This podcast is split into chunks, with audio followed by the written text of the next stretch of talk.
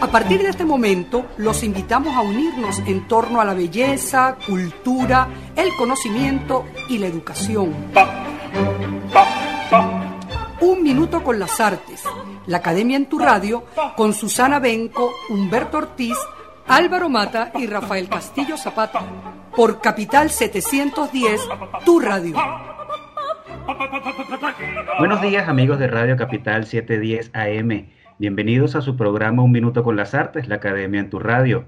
Esta mañana estaremos acompañándoles Nelson Rojas y Raúl Sánchez en el control, edición y montaje, Jorge Duque en la producción y coordinación de la estación, Valentina Graciani en la producción del programa, y frente al micrófono, Susana Benco, Humberto Ortiz, Rafael Castillo Zapata y Álvaro Mata, todos bajo la dirección de Radamés Lebrón. Bienvenidos muchachos, Susana, Rafael, Humberto, ¿cómo están? Hola, buenos, días. Buenos días a todos, compañeros. Un placer saludarlos.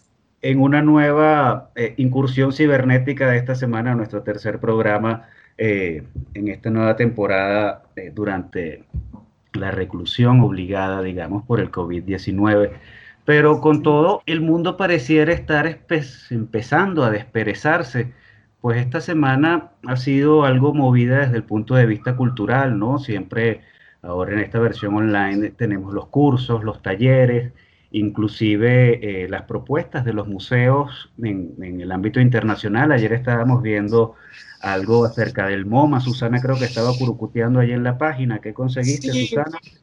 Estuve, estuve, sí, eh, curioseando los cursos gratuitos que ofrece el Museo de Arte Moderno de Nueva York y la verdad es que tiene seis cursos gratuitos. Hay que agarrarle el truco de cómo meterse, porque a mí me costó un poquito, pero es por torpeza mía, natural. Y en todo caso, mira, tienen cursos interesantes. Por ejemplo, uno que voy a hacer que se llama ¿Qué es el arte contemporáneo? Otro, la moda como diseño, viendo a través de las fotografías, arte moderno e ideal con mis clases, arte y actividad, estrategias interactivas en el arte, que yo me imagino que es parte de los recursos educativos, que también puede ser muy interesante, y cómo hacer que una exposición sea pedagógica. Y otro que me interesó es pintura abstracta posguerra, porque además es uno de los temas que yo también trabajé, que yo sigo, perdón, que yo trabajo en realidad en mis cursos de arte abstracto de, en la universidad. ¿no?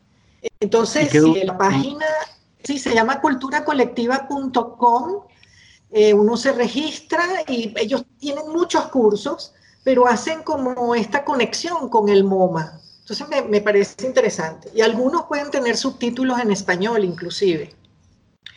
Eso es lo que yo ayer pude, eh, tú sabes, como meterme un poco más. He visto otras cosas. El Museo del Prado también ha tenido cursos muy interesantes, pero no, no he revisado, pero creo que van a terminar pronto la temporada de este tipo de cursos. ¿Y qué duración tienen estos cursos del MoMA? Uy, como cuatro horas creo, pero también hay material de lectura para leer con calma y lo que no pude terminar de sondear es si después hay algún trabajo o algún ejercicio práctico. Además, lo curioso, por lo menos en el que yo me metí, que es el de la pintura abstracta en la posguerra, es que no es nada más la parte histórica y la ambientación y esos artistas de Nueva York, cómo, cómo, era el movimiento de vanguardia en esos años 30, sino también eh, lo mezclan con la práctica artística en el taller. Entonces, cómo preparar una tela, cómo preparar un lienzo, eh, desde el principio de cómo hacer y engrapar la tela en un bastidor, ese tipo de cosas. O sea, me pareció curioso que mezclan las dos cosas. Bueno, eso es lo que puedo comentar por ahora al respecto. Ok. No, y también yo quería comentar, eh, eh, digamos, haciendo una especie de tributo a la memoria, y a raíz de su partida la semana pasada, quería recordar, queríamos recordar desde un minuto con las artes a la grabadora Malina Galac. Malina, bueno, Malina realizó estudios de diseño gráfico en ese ya mítico Instituto Neumann, ¿no? Bajo la tutela de los grandes Luisa Palacios y Alirio Palacios, nada más y nada menos Malina también formó parte del CEGRA, del Centro de Enseñanza Gráfica, donde se especializó en el grabado al agua fuerte. Y ya en los años 80 formó su propio taller, el taller Huella, junto a Nadia Benatar, Corina Briceño y Adrián Puyol, que era un taller de impresión, sí, pero también fue un centro docente. Eh, es que Malina, además de haber sido directora del TAGA, Taller de Artes Gráficos Asociados, era una empecinada promotora, divulgadora y docente de las artes gráficas, eh, que tanta, digamos que tanta raigambre ha tenido, sobre todo en la segunda mitad del siglo XX en nuestro país. Y bueno, nosotros queremos enviar un saludo a toda su familia, con especial afecto a su hija Isabel Vallenilla y su sobrina Ana Vallenilla, nuestras amigas, a quienes Susana, Rafael tuvimos en los diplomados de arte de la Metropolitana, ¿no? Sí, mantenemos contacto con ellas y en verdad es una pérdida muy, muy lamentable, muy dura. Ella, bueno, sabíamos que no estaba bien de salud, era no solamente, bueno, una excelente persona, era una gran dama, era una persona muy fina, muy elegante, muy simpática. Eh, ella también trabajó en el Museo de Bellas Artes y se la recuerda muchísimo. Mm, en fin, bueno, no fueron muchos los momentos que pude compartir con ella porque no coincidimos en el tiempo, pero las veces que hemos, este, hemos tenido que compartir, por ejemplo, jurados en una bienal de dibujo, eh, bueno, fue realmente muy grato poder trabajar con ella y, reflexionar con ella sobre las, las, obras que veíamos, ¿no? Así es. Bueno, y nosotros, Rafael, a raíz de nuestra invitada eh, en la mañana de hoy, a quien presentaremos después de nuestro primer tema musical, queremos empezar a introducir la conversación hablando un poco acerca de la huella italiana en la poesía venezolana. ¿Qué nos cuenta Rafael a propósito? Sí, claro. Vamos a comenzar eh, esta, este umbral para recibir a nuestra invitada leyendo un poema inédito de nuestra invitada, de un libro que está construyendo actualmente que se llama Adriático. El poema se llama Vía del Pombo. Miro un mirlo saltar en el verano, abre el pico, sacude las alas, desaparece en la copa de un roble, en su cuerpo pequeño, la memoria habla en italiano. Este poema de Adriático quizás nos abre camino a pensar un poco lo que ha significado para la poesía venezolana moderna, ¿verdad? La presencia de la lengua italiana eh, eh, en buena medida por la, por la experiencia que hemos tenido de inmigración numerosa de italianos al país durante un buen periodo de tiempo. Y una de las cosas interesantes de, esa relación con, con, la lengua italiana es cómo ha determinado formas eh, peculiares de la expresión poética en el español de Venezuela. Y así podemos pensar en poetas tan importantes para nuestra tradición moderna como Vicente Gervasi, eh, o poetas tan mm, cercanas en el tiempo como Márgara Rusotto, en las cuales eh, en cuya poesía, ¿verdad? Eh, esa herencia de la lengua italiana forma un, sustrato fundamental del punto de vista de la tonalidad peculiar de la poesía eh, atravesada por ese elemento extranjero que es la lengua heredada que, bueno, sus antepasados vinieron de Italia, ¿no? Todo lo que tiene que ver con la nostalgia de una cultura eh, eh, ajena en cierta medida, que eh, el poeta se vincula con ella a través precisamente de las imágenes que arrastra la lengua, la lengua heredada, la lengua de los padres. Y en ese sentido Gina es una heredera perfecta y una representante importantísima de esta tradición, ¿verdad? Eh, eh, como lo vamos a ver a lo largo del programa cuando conversemos con ella. Eh, vamos a ver esa, el interés que ella también ha mostrado, no solamente desde su trabajo como poeta, sino de su trabajo como crítica literaria, como teórica de la literatura, como investigadora, sobre las relaciones de la poesía con, con la lengua, con la memoria, con la identidad.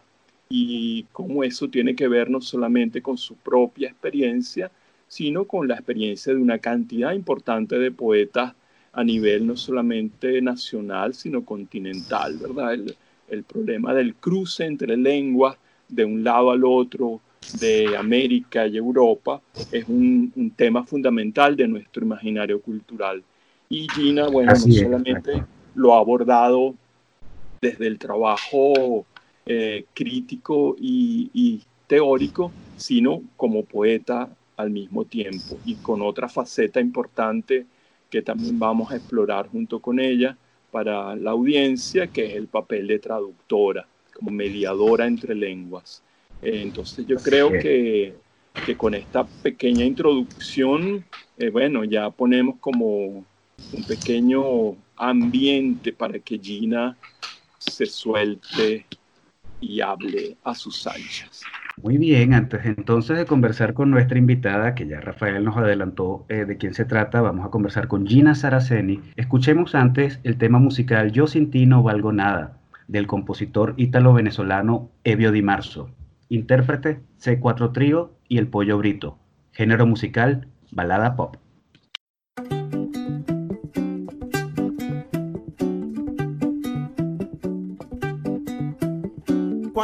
Medianoche me levanto y me encuentro tu cuerpo, puedo dormirme soñando que te encuentres junto a mí. Ay, qué sueño tan divino tuve cuando en la mañana me levanto y me miro al espejo. Solo veo mi presencia que con tu ausencia ti no valgo nada. Yo sin ti no valgo nada. Yo sin ti no valgo nada. Yo sin ti no valgo nada. Yo sin ti no valgo. Cuando dure el manto del olvido y se haga otra historia. Solo existirán momentos suspendidos en el tiempo que nadie recordará. Cuando vuelvo a casa a mediodía y me tomo un café, me recuesto junto a ti y dejo pasar momentos que siento que había vivido. No sé, eso ya lo había vivido yo. Yo sin ti no valgo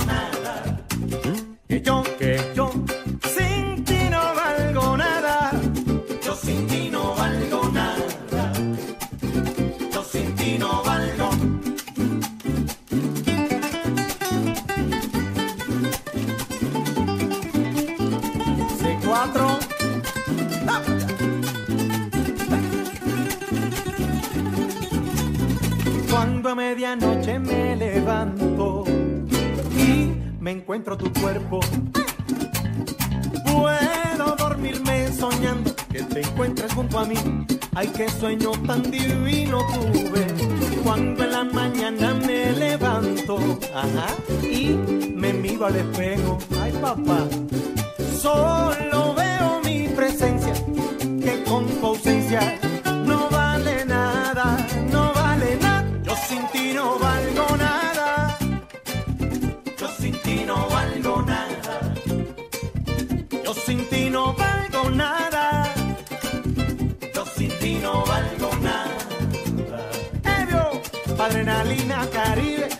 a la venezolana. Yo sin ti no valgo nada.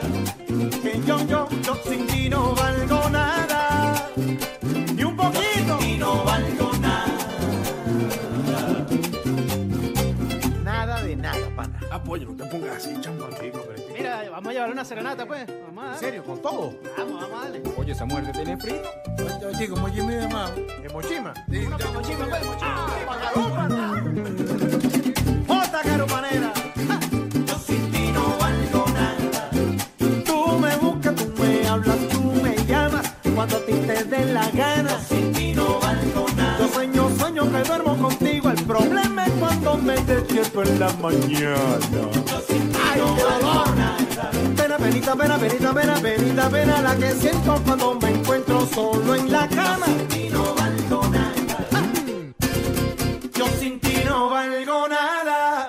Regresamos, amigos oyentes de su programa Un Minuto con las Artes. Eh, luego de escuchar esta pieza del compositor ítalo venezolano Evio Di Marzo, vamos a presentar a nuestra entrevistada de la mañana de hoy. Se trata de Gina Saraceni investigadora, crítica literaria, traductora y poeta.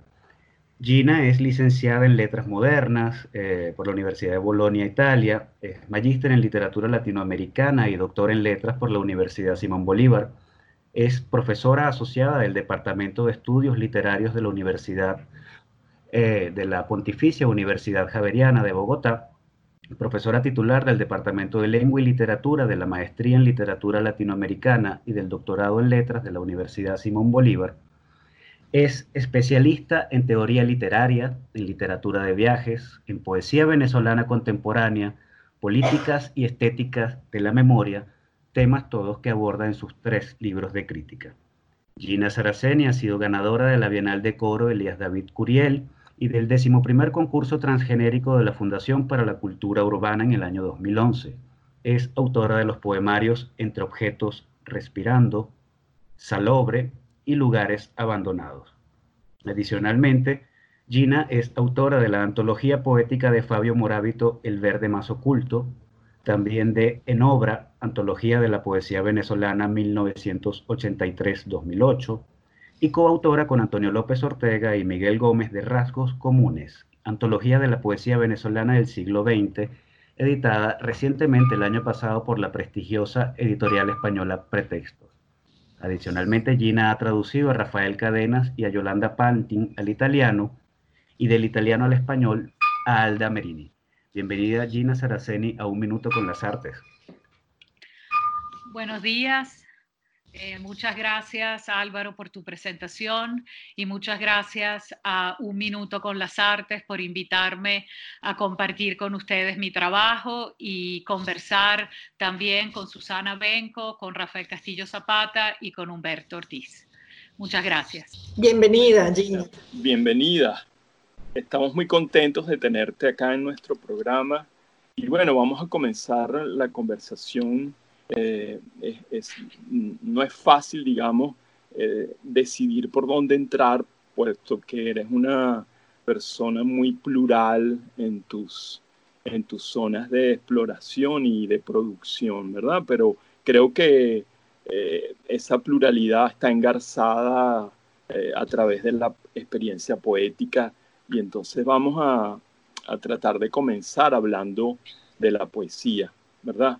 Tú tienes un libro, tienes entre manos un libro que está en proceso, eh, que tiene un nombre muy, muy evocativo para, para, para, la península, para la península italiana, Adriático se llama el libro, y yo que lo estuve repasando gracias a la generosidad de Gina que me lo pasó eh, en, el manuscrito que está en proceso de, de elaboración, eh, ahí siento como que Gina ha alcanzado un, nivel de síntesis extraordinario, ¿verdad? Acerca de su, de, su trabajo poético, del trabajo con el lenguaje, pero también de un elemento que ha recorrido toda su reflexión poética y que es la relación con el antepasado italiano, la idea de la memoria, de las raíces, ¿verdad? Y cómo en este poema adriático, en este libro, eh, alcanza una síntesis perfecta a mi modo de ver.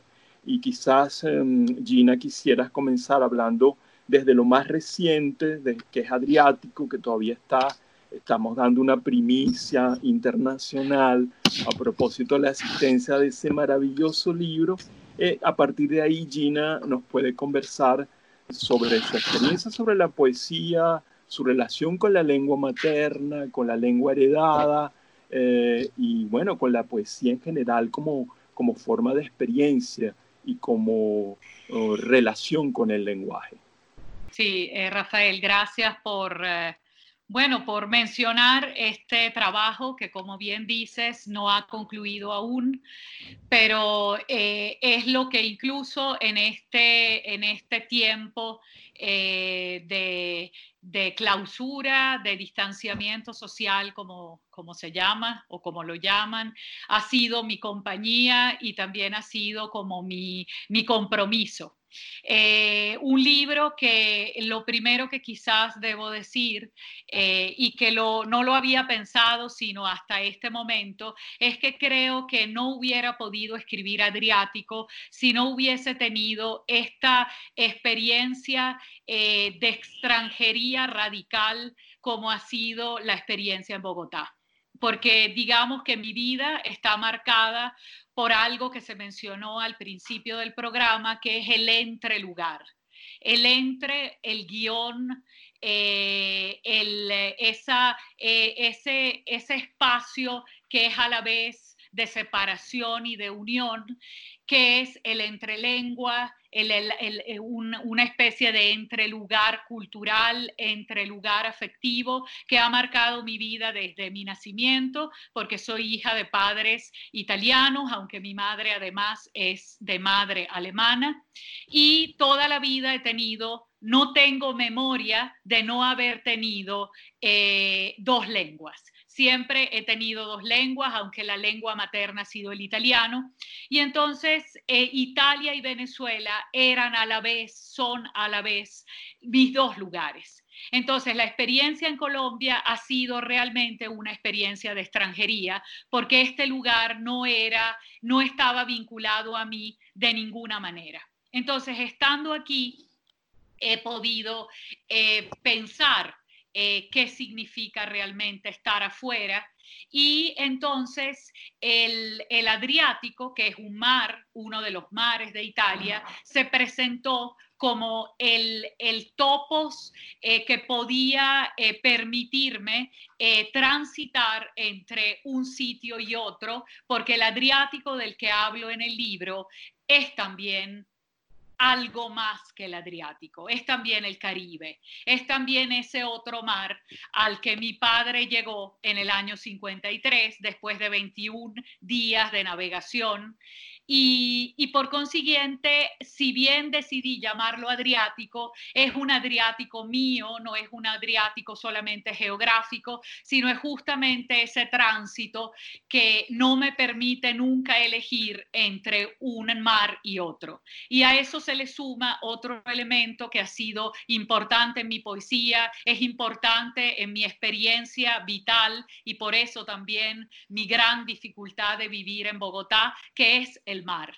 El mar aquí está demasiado lejos. Para llegar al mar se necesita un avión o se necesitan casi dos días de, carretera y, y yo vivo pensando en el mar. Entonces, eh, tenía que ser el agua, tenía que ser ese componente acuático el que me permitiera hablar de lo que significa estar divididos entre dos lugares que ahora se convirtieron en tres. Y a eso se suma una tercera cuestión autobiográfica y después paso a hablar de la poesía, que tiene que ver con el hecho de que por una circunstancia, lamentablemente, de una caída que tuvo mi mamá en el 2017, cuando estaban en Italia de vacaciones, se tuvieron que quedar allí.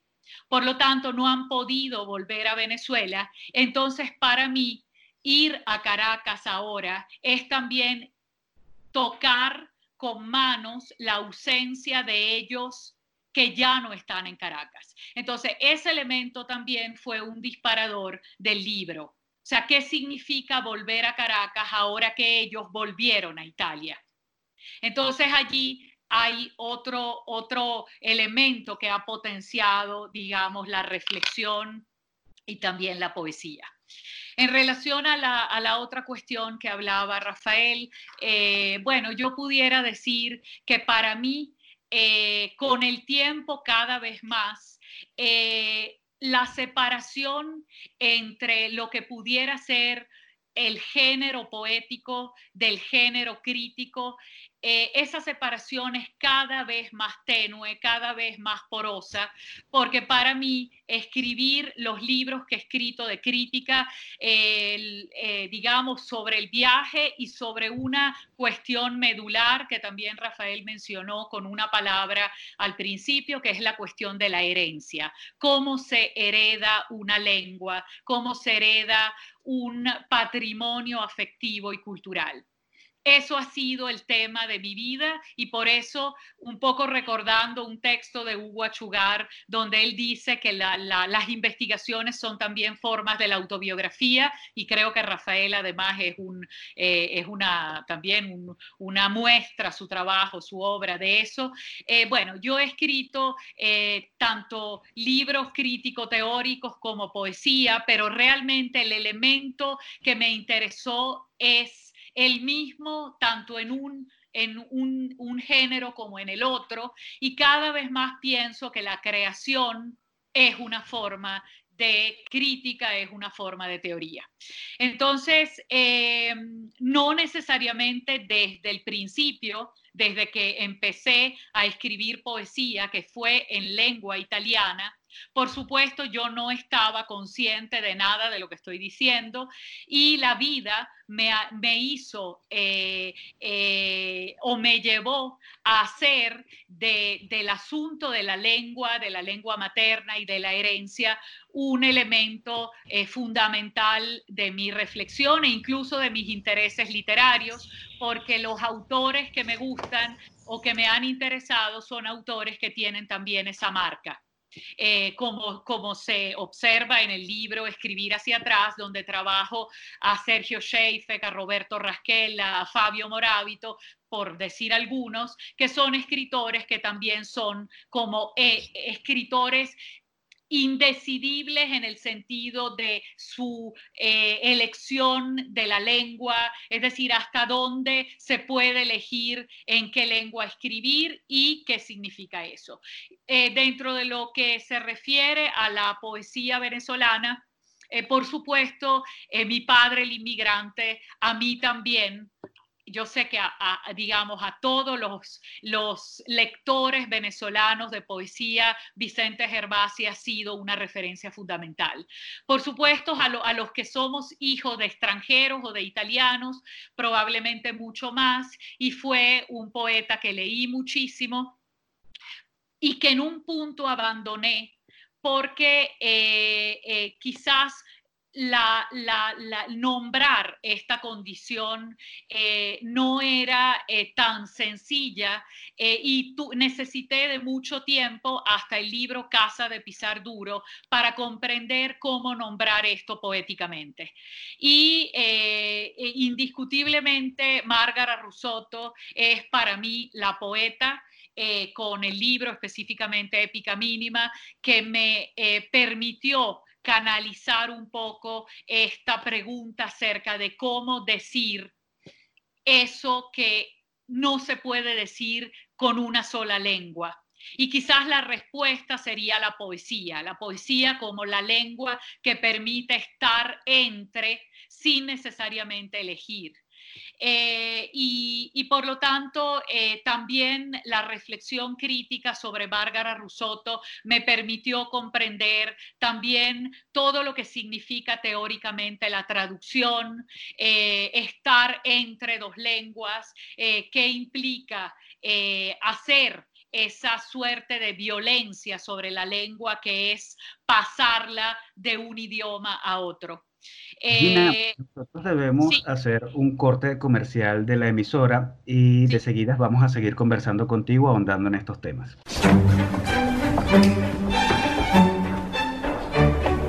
No se aparten del dial, ya regresamos en Un Minuto con las Artes.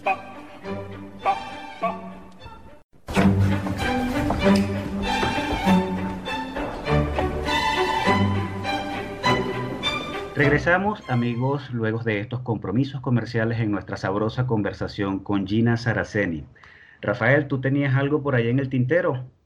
Claro, bueno, ya vieron cómo Gina tiene una capacidad de, habla extraordinaria y cómo logra establecer conexiones eh, maravillosas, muy instructivas y muy seductoras a propósito de su trabajo como crítica y como poeta y entre ese trabajo está el de la traducción, que me parece uno de los, de los trabajos más exigentes de la, de la experiencia literaria.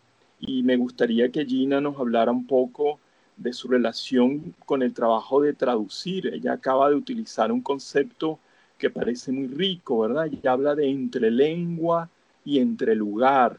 Y eso me parece como un concepto muy, muy seductor para entender lo que ocurre en, en la literatura en general, que es traspaso siempre, ¿verdad? Que es transporte, desplazamiento, metáfora, en el trabajo específico de la traducción y que además eh, ahonde un poquito en, en, por qué la elección de Alda Merini entre tantas poetas o poetas interesantes de la contemporaneidad italiana, esa elección con la poesía de Merini y qué relación encuentra ella eh, particular con esa poeta que a mí me parece una de las poetas más, más, más llamativas eh, por toda su la aureola de su relación con la locura que presenta la contemporaneidad italiana. Entonces, quiero conversar sobre eso. Bueno, la traducción pienso yo que es un ejercicio eh, siempre tentativo, eh, incluso eh, las veces que lo he hecho me he sentido más insegura que en cualquier otro ejercicio creativo e intelectual que haya podido hacer a lo largo de, la vida y de mi carrera. Eh, porque de entrada uno sabe que se trata de una traición y esto es algo muy citado también, y, y, creo que tuve que superar y vencer la idea de la traición como algo que le hace daño al texto para poder atreverme a hacerlo. En ese sentido, pienso y recuerdo un texto que leí además contigo, Rafael, en, un, eh, eh, en, en, alguna de tus clases a las que asistí sobre Derrida, pensando la traición más como una posible un posible desvío que puede conducir el sentido a otros lugares que no necesariamente son eh, perjudiciales para lo que se está haciendo. Entonces tuve que vencer primero eso. Y otra cosa que creo que es importante decir es que yo digamos, tengo la lengua italiana y el español eh, de la misma forma, aunque es muy difícil pesar cuál está más que otro, pero creo que estoy en condiciones de traducir en los dos sentidos, es decir, del italiano al español y del español al italiano. Pero con el tiempo, dado que toda mi carrera, los libros que he escrito, la vida ha sido en español, si bien yo cuento en italiano, sigo hablando cuando estoy, eh, digamos, cuando estoy en una condición anímica o muy feliz o muy triste, lo que me sale, me sale en italiano, pienso que en esta etapa de mi vida o en, eh, en el momento en que he hecho las traducciones, eh, pudiera ser más capaz de traducir del italiano al español y no viceversa, si bien he traducido a Cadenas y a Yolanda Panti. Entonces, la, la, cuestión eh, es eh, o, o fue en un punto aceptar que esa traición tenía que conducir no al mismo poema, sino a una versión posible del poema que no necesariamente es equivalente a la versión que otra persona bilingüe italiano-español pudiera hacer de ese texto. Entonces, renunciar al, al poema eh, que, que, que, traducido tiene solamente esa, eh, esa opción, sino pensar que de un poema puede haber muchas versiones. Entonces, pensar la traducción más como un ejercicio de tentativamente acercarse a un sentido e incluso que después de algunos años uno pudiera eh, hacer de ese mismo poema otra traducción. Entonces, dicho esto, eh, pudiera eh, también eh, responder, Rafael, a lo que me preguntaba sobre Alda Merini. Entonces, Alda Merini es una poeta que me interesó desde que la leí la primera vez y, claro, lo, lo que me, me, atrapó de ella era justamente cómo el poema o la poesía puede alcanzar a decir algo que se resiste a cualquier posibilidad como es la locura. Es decir, ¿cómo, se, cómo habla la locura, cuál es la lengua de la locura y esto más allá de la traducción. Es decir, ¿cuál es esa lengua? ¿Cómo es esa lengua? Entonces, eh, claro, a lo largo de mi vida y también algunos cursos que he dado eh, en los últimos 10 años, el tema de la locura o de la enfermedad mental me ha interesado, incluso eh, varias poetas o poetas venezolanos, latinoamericanos y también de, de, otras tradiciones literarias me han interesado por esa marca. Y la, y la pregunta siempre era cómo enloquece la poesía o cómo la lengua poética es capaz de registrar una experiencia irregistrable, si se puede usar esa palabra. Entonces, claro, la, experiencia de, Merini en, eh, en, los manicomios donde estuvo encerrada, la experiencia con los, eh, con, eh, con, los compañeros, digamos, de, de, encierro, la, reflexión acerca de, la, de, todo lo que serían esas instituciones disciplinarias y por lo tanto su crítica a la psiquiatría, a la medicina, a, la, inhumanidad que puede vivirse dentro de estos centros de reclusión. Fue lo que me interesó muchísimo. Y también eh, hay, en, Merini eh, una lengua como descarnada, yo pensaría casi una lengua animal, es como si la lengua se tuviese que convertir en, una, en un sonido animal para poder decir eso que ella dice. Incluso Rafael, recuerdo, pero lamentablemente no lo tengo a mano porque no tengo el libro de Merini traducido aquí en Bogotá. Recuerdo un poema que a ti te gustó muchísimo en un recital que hicimos en, el, en, la, en, el, en, en la Fundación Humboldt hace mucho tiempo, que se llamaba Los Búfalos que se llama Los Búfalos. Un poco la, la manada de búfalos como como una, eh, una suerte de fuerza animal incontenible que lucha en contra de este aparato médico que quiere contener la pasión, el amor, porque también la, poesía de, Merini es una poesía, eh, al igual que la poesía de Raúl Zurita, que es otro poeta que me gusta muchísimo, es una poesía que también cree y apuesta eh, en el amor y por el amor. Entonces eso, eh, creo que el reto de traducir a Merini fue un reto que, que iba más allá de traducirla del italiano al español. El problema era cómo traducir esa lengua enloquecida y hacer posible que sonara enloquecida en esa lengua a la que yo la estaba traduciendo. No sé si, si, si eso era lo, lo, lo que preguntaba Rafael. Claro, es extraordinario lo que acabas de decir de esa relación con la, la poesía de Alda Merini, la, la idea de traición y hasta qué punto no podemos evitar ese, ese riesgo de traicionar el objeto que tratamos de proteger eh, reproduciéndolo en otra lengua para que sobreviva en otros ámbitos, ¿no?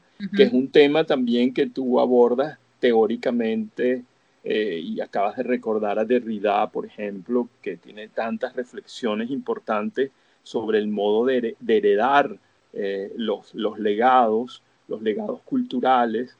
Y tú tienes un libro mm, que aborda ese tema, que tiene un título bastante inquietante que se llama la soberanía del defecto, que aquí yo creo que el, defecto tiene que ver también con esa idea de la infidelidad, de la traición, eh, porque la herencia no se recibe de manera neutral, sino que el heredero interviene, lo, lo que hereda, lo transforma, lo construye. Entonces quizás querrías referirte un poco a la naturaleza de ese libro eh, extraordinario que tú le dedicas a, poetas como Pantinoso, Trusotto, eh, Bestrini, eh, que tiene que ver con el defecto, de qué defecto hablamos y por qué ese defecto es soberano.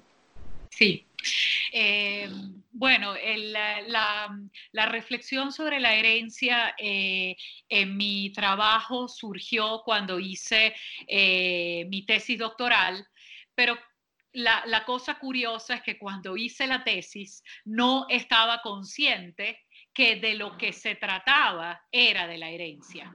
Entonces, en esa versión que sería la tesis, en la pregunta por la herencia no está, sino eh, surgió o se volvió consciente y más clara en, eh, posteriormente cuando tuve la posibilidad de reescribir esa tesis, de añadirle un capítulo que entre otras cosas es sobre la única novela que escribió Raúl Zurita hasta el momento, que se llama El Día Más Blanco, y eh, eh, es el libro anterior al que acaba de mencionar Rafael, que es Escribir hacia atrás, eh, herencia, lengua y memoria en la literatura latinoamericana.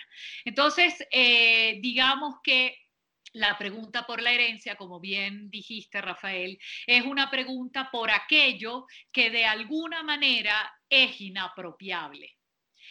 Uno pensaría que la herencia es algo que se nos lega y eh, uno se apropia de eso de la forma como puede. Y en toda esta reflexión que está atravesada por el pensamiento, por supuesto, de Derrida, pero también por distintas lecturas literarias que eh, ponen allí la pregunta por la herencia y por el heredero. Yo creo que Yolanda Pantin, eh, y ese es mi trabajo también sobre ella, desde Casa o Lobo hasta País, lo que hace recurrentemente es preguntarse cómo, qué hacer con una herencia que nos pesa y de allí eh, la impotencia del heredero de poder plegarse completamente al dictado de la herencia y en un punto tener que torcerlo hacia otro lugar. Y esa torcedura también tiene que ver con la posibilidad del legado de poder sobrevivir, de poder actualizarse, de poder continuar. Eh, entonces, eh, en, todo el recorrido del primer libro, Escribir hacia atrás, fui entendiendo a través de Fabio Morábito, Sergio Sheifek, Tununa Mercado, eh, Raúl Zurita, quizás estoy olvidando, Roberto Rasquela, que, que lo, lo que realmente terminaba siendo soberano de este ejercicio de heredar tenía más que ver con aquello que no se puede, de, de, lo que uno no se puede apropiar del todo.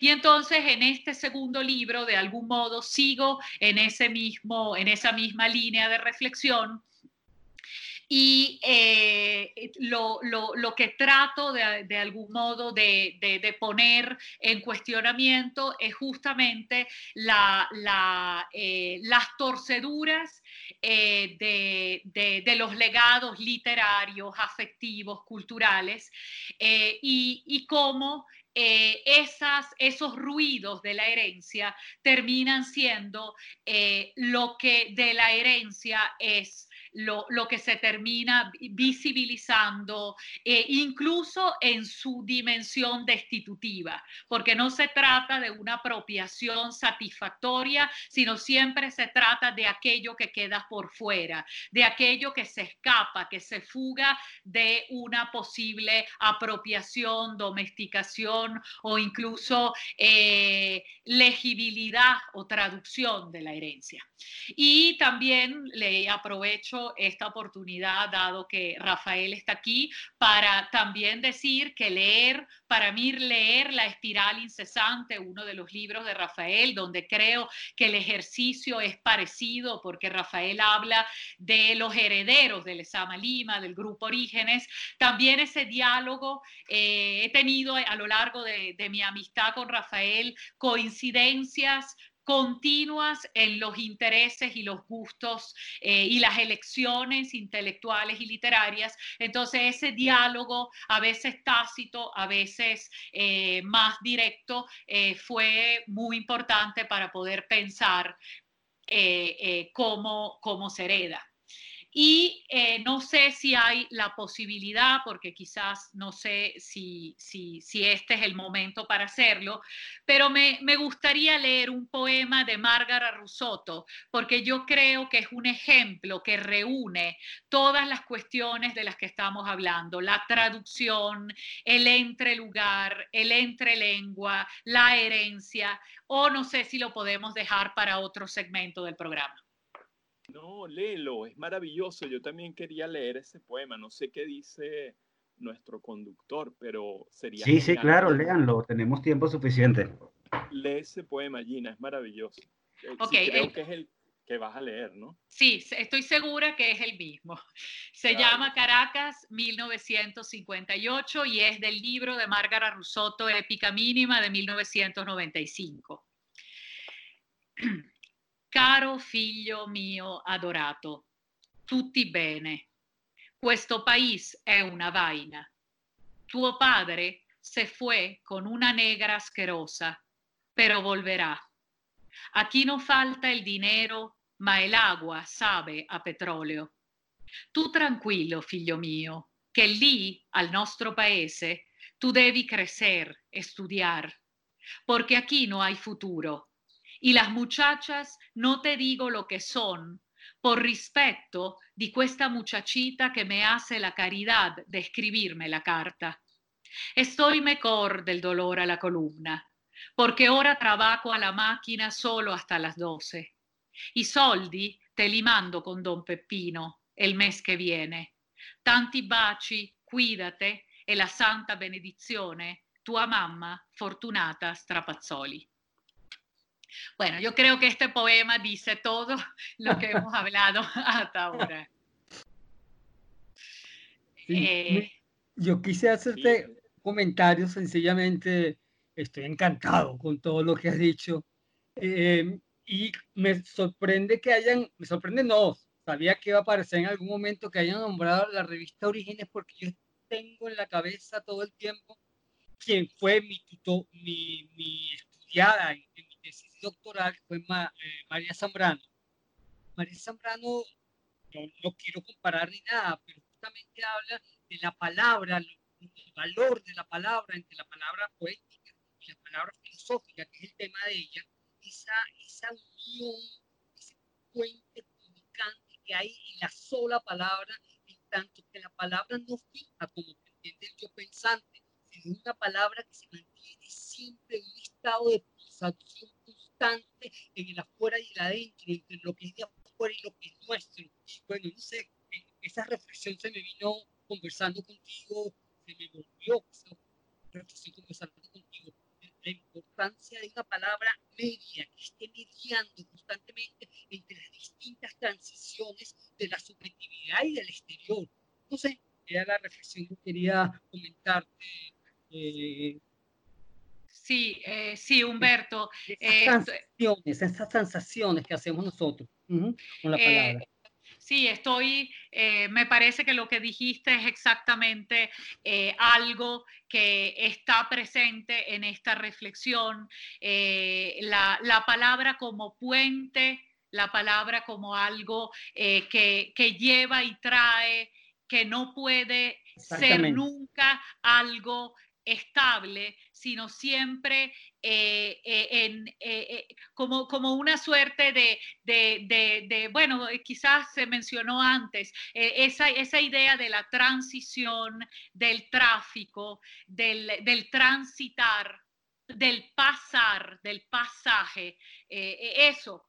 Y incluso puedo añadir algo que tiene más que ver con eh, un trabajo más reciente eh, que lamentablemente eh, no he podido concluir a pesar de que tengo ya más de tres años con eso. Es una reflexión que tiene que ver con todos estos temas, pero específicamente es sobre la sonoridad, el- la, el- el- la- la dimensión sonora como una dimensión eh, a la que se debe atender, porque los sonidos los Sí, sí. sonidos, los sonidos también eh, son lugares donde pasa algo, más allá de eso, eh, de esa dimensión significativa que pudiera tener, por ejemplo, si pensamos en la voz humana, como ese lugar donde hay como diría Aristóteles, una foné y una semantique. A mí lo que me ha interesado en los últimos años es pensar más en la parte material, física de la sonoridad y específicamente de la voz.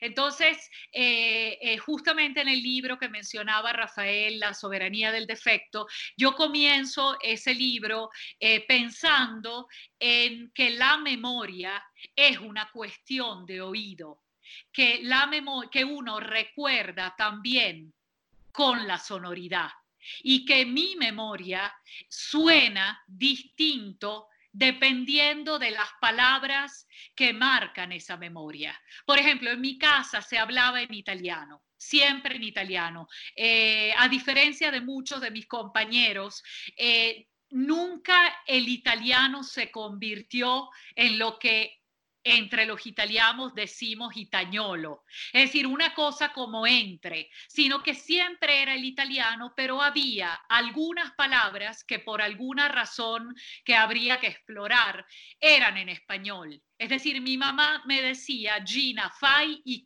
no me decía Gina fai i compiti, sino que me decía Gina fai la tarea. Entonces, compito en la memoria mía suena en español.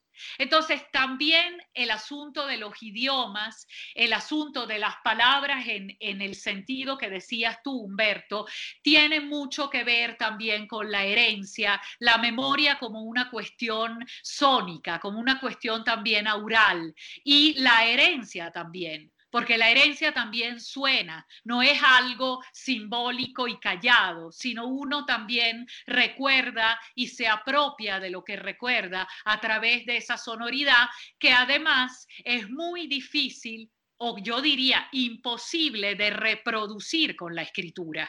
Es decir, cómo se escribe un acento.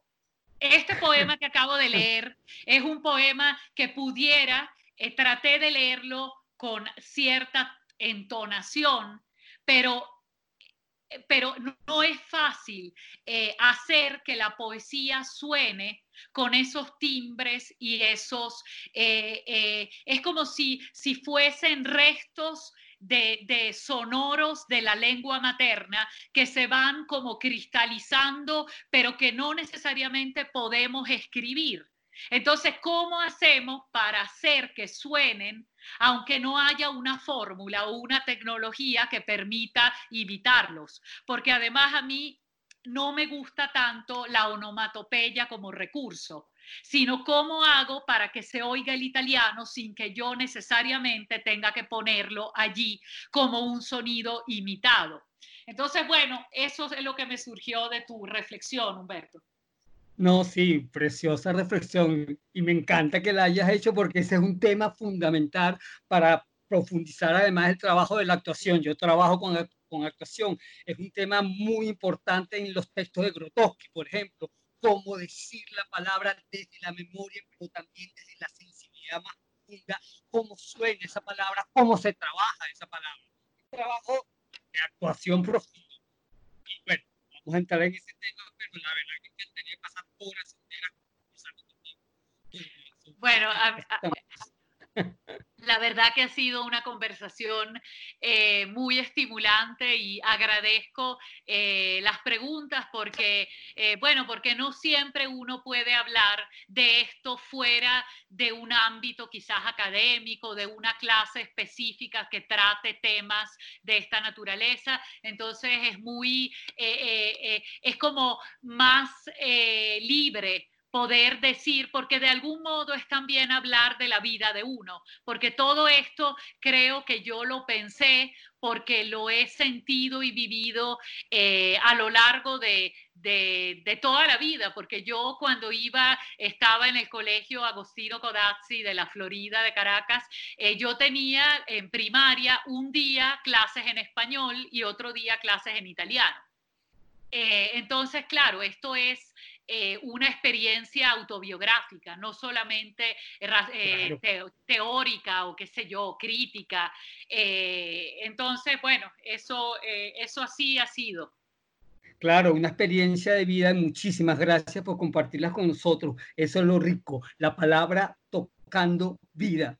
Y tú lo haces Gracias. hermosamente con tu decir, con tu escritura, con tu poesía, con tu crítica. Gracias. No, gracias a ustedes. Gracias Gina por acompañarnos esta mañana en esta conversación tan sabrosa, en un minuto con las artes. Eh, dejamos los micrófonos abiertos para que te despidas de la audiencia venezolana y más allá. Bueno, primero quiero agradecer al, programa Un Minuto con las Artes y también agradecer no solamente haberme invitado, sino agradecer su existencia. Es decir, eh, que exista un espacio eh, con ustedes cuatro eh, que son como estímulos para la persona que, que, que, invitan y que además seguramente en estos tiempos que tanto a nivel mundial como a nivel nacional son tiempos difíciles. Eh, un espacio como este es un espacio eh, de estímulo y de, y de, y de y que nos permite, pienso un poco como lo acaba de decir Humberto, mantenernos vivos eh, y, que, y seguir creyendo que de todas formas la poesía o el arte son lugares eh, productivos y que no tenemos que abandonar y menos en estos momentos. Y también, bueno, me despido de, de Caracas, eh, que es el lugar que habito todos los días. Es como si nunca me hubiese ido a pesar de que todos los días sé que no estoy allí. Pero eh, escribir Adriático fue también una manera de estar eh, donde quisiera volver, donde espero volver y donde quiero volver. Entonces, eh, no es una despedida, sino es como si estuviera allí con ustedes, porque eso es mi condición actual, estar allí sin estarlo. Entonces, muchas gracias al programa, muchas gracias a Rafael, a Susana, a Humberto, a Álvaro y a todo el equipo de producción del programa. Gracias a ti, eh, Gina, por acompañarnos esta mañana y me anuncia mi productora Valentina Graciani que tenemos un minutico por ahí, Susana, para eh, eh, nos comentes lo más importante que hay en la agenda cultural. Bueno, la verdad es que después de oír a Gina que me he quedado extasiada en silencio, es como, bueno, como corto, ¿no? Porque la imagen de, de estar en, en, el Adriático como puente entre poder acercar el espacio y las distancias y volverlo uno solo, eh, bueno, me conmueve realmente muchísimo. Bueno, mira, no tengo mucho, mucho tiempo. Este, lo que puedo sugerir es, en verdad, a los oyentes, hay muchas eh, alternativas en redes. Yo comenté antes los cursos que tiene el Museo de Arte Moderno de Nueva York, eh, pero también eh, hay ópera. Hay ópera, si se meten en la página del Metropolitan Opera, pueden oír varias, una selección interesantísima de ópera por lo menos la primera semana, en estos días que quedan, pueden oír Manon Lescaut, justamente hoy, de Puccini, Los Troyanos de Berlioz, mañana, el viernes, La Sonámbula de, de Bellini, el sábado, Elixir de Amor de Donizetti, el domingo, Salomé de Strauss, y yo creo que paro aquí porque en verdad en un minuto es muy poco lo que puedo decir de otras ofertas, podemos también dejarlo para la semana que viene. De acuerdo, me parece muy bien. Sí, tenemos el tiempo encima y bueno, vamos a dejar la agenda hasta aquí como dices, pero la semana que viene profundizamos más en los eventos que hay en las redes. Nosotros, amigos, hemos llegado al final de su programa Un Minuto con las Artes, la Academia en tu radio. Esta mañana estuvimos acompañándoles en el control de estudio, edición y montaje Nelson Rojas y Raúl Sánchez, en la producción y coordinación de la emisora Jorge Duque, en la producción de Un Minuto con las Artes, Valentina Graciani, y un gusto compartir con ustedes esta mañana Susana Benco, Humberto Ortiz, Rafael Castillo Zapata y Álvaro Mata, todos bajo la dirección de Radamés Lebrón. Invitamos a nuestros oyentes a seguirnos en las redes sociales, en Instagram, arroba un minuto con las artes, en Twitter, arroba un minuto piso y también pueden escribir a un minuto con las artes, arroba gmail.com este uno siempre en número. Muchas gracias a todos y hasta el próximo miércoles.